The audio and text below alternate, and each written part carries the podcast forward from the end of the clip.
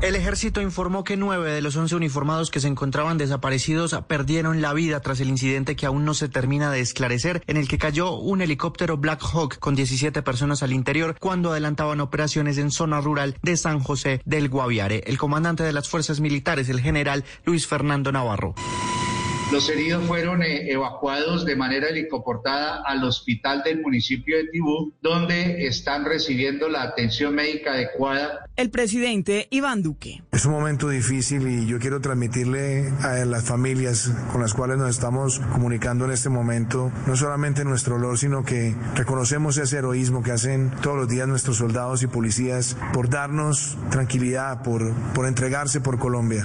Mucha atención que la alcaldesa Claudia López modificó el calendario de los confinamientos sectoriales en Bogotá. Lo que vamos a hacer es anticipar el cronograma de la cuarentena de los otros dos grupos de localidades. Hemos decidido que el segundo grupo de localidades que va a cuarentena ya no va a empezar el lunes 27 de julio, sino que va a empezar este jueves 23 de julio. Porque el próximo 23 de julio y hasta el 6 de agosto, localidades de Bosa, Antonio Nariño, Kennedy y Puente Aranda entrarán en confinamiento. Acto seguido será desde el 31 de julio hasta el 14 de agosto para localidades como Suba, Engativá y Barrios Unidos. El ministro de Salud, Fernando Ruiz, descartó por ahora una cuarentena generalizada en Bogotá. Que las realidades en cada localidad son evidentemente diferentes y en eso coincidimos con la alcaldesa. Localidades como Kennedy, Ciudad Bolívar han estabilizado su afectación. El alcalde de Medellín, Daniel Quintero, advirtió que por el incremento de casos de COVID-19 en la ciudad durante los últimos días se mantendrán las medidas restrictivas los fines de semana para garantizar el aislamiento, pero se retomará la reapertura del comercio entre semana para mitigar así el impacto económico que ha dejado la pandemia. Los resultados han sido muy positivos, que la economía se mantenga abierta, que no tengamos que pasar a cuarentenas nuevamente y que al mismo tiempo protejamos a la población. Queremos que esto no sea más de tres fines de semana que tengamos que tomar esta medida de modo que ya podamos volver a la normalidad. El INVIMA pidió como requisito un tercero independiente para que actúe como auditor de las pruebas en humanos con ventiladores mecánicos hechos en Medellín. Hasta que no se cumpla esta condición, las pruebas se retrasarán hasta 10 días más. El Ministerio de Salud reportó 7.033 casos nuevos, la mayoría de ellos en Bogotá, que lideró con 2.249 casos. Le siguió Antioquia con 1.850, el Valle del Cauca con 527, Barranquilla con 471 y Atlántico con 311 casos nuevos. Y uno de los problemas que se ha registrado en la lucha contra la pandemia es la demora en la toma de las muestras para COVID-19 y en la entrega de los resultados. María Cristina Lesme, secretaria de Salud del Valle del Cauca, dijo que lograron comprobar la falta de eficiencia en la entrega de resultados de pruebas para COVID por parte de algunas CPS en el departamento. Todo porque se llevan las muestras para procesarlas en otras ciudades diferentes a Cali. Que algunos tomadores de pruebas se demoran cinco días en irle a tomar la prueba y le informan en el instante de tomársela que se van a demorar 12 días. Luego hay una represa de por lo menos 20 días, pero no sabemos el número.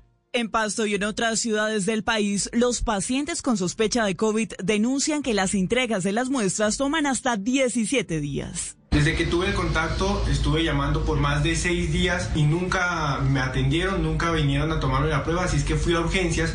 En urgencias me dijeron que tampoco me la tomaban porque tenía que ser sintomático. Después de tanto pelear me la tomaron y después de esperar casi 16 días me llegó el resultado con la prueba positiva. El presidente de ASEMI, Gustavo Morales. El país más que superó su meta de cuántas pruebas practicar al día.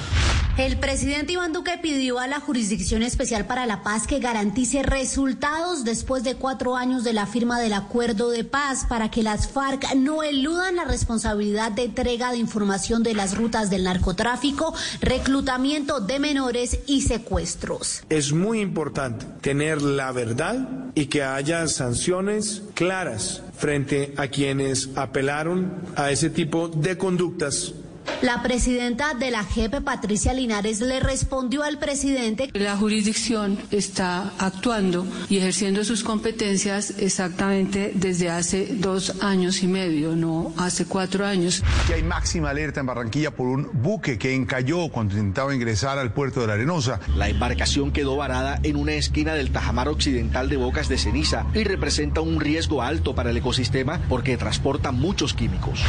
La Cámara de Representantes de los Estados Unidos acaba de apoyar de forma condicionada la ayuda del Pentágono para Colombia. Ningún equipo de inteligencia militar que sea proporcionado o vendido a Colombia por parte del Pentágono puede ser utilizado para interceptaciones ilegales, ya sea para las chuzadas que se han denunciado en nuestro país. Y la segunda proposición aprobada por la Cámara de Representantes es una prohibición de la utilización de recursos del Pentágono para operaciones de aspersión aérea con glifosato tembló fuertemente en La Guajira, un sismo cuya magnitud fue de 4.5 a una profundidad de 101 kilómetros, sucedió en la noche cerca de los municipios de Albania, Atonuevo y Maicao, ubicados al sur de este departamento. El movimiento ocurrió a las 10 y 18 de la noche.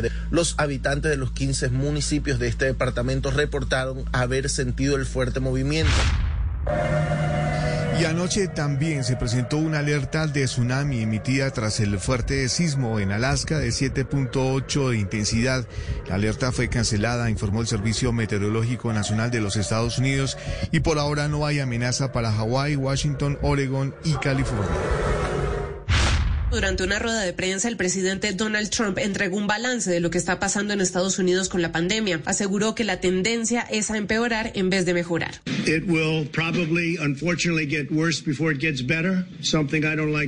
Trump llamó la atención con una de sus declaraciones sobre el tapabocas. Dice que hay que usarlos para evitar la propagación del coronavirus. When you are not able to socially distance, wear a mask, get a mask. Uh, whether you like the mask or not, uh, they have an impact, they'll have an effect.